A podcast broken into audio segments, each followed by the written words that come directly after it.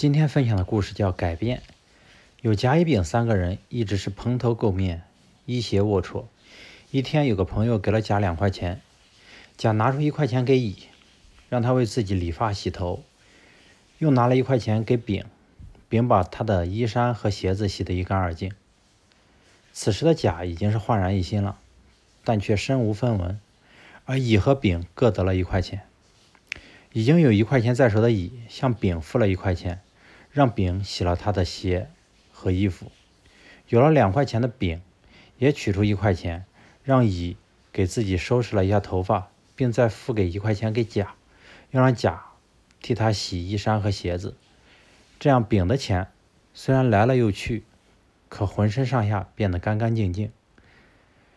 这时有钱的是甲和乙，每人拥有一块钱，打理干净的增加到了甲和丙两个人。那个衣鞋已经清洁的乙，把他的一块钱又给了甲，让他为自己清理了头发。至此，甲、乙、丙三个人都一改形象，成了新人。最后，那两块钱兜了一圈，又回到了甲的手里。甲又把钱还给了朋友，钱还是那个钱，但三个人通通改变了模样。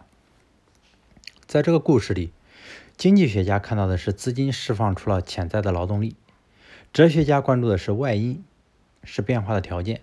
内因是变化的依据，而文学家有感的是人被金钱的力量所改变。他们的观察和品味源于他们的职业立场，尽管个人的角度和眼光不同，却都指向了一个共同点：人的改变。但它也启示我们，其实一个人的改变可以从改变生活习性做起，由此入手翻天覆地。同时，改变是需要外界推动的，需要有人在背上猛击一掌。如果这一推动和猛涨就是金钱，我们是不该发出什么惊讶的吧？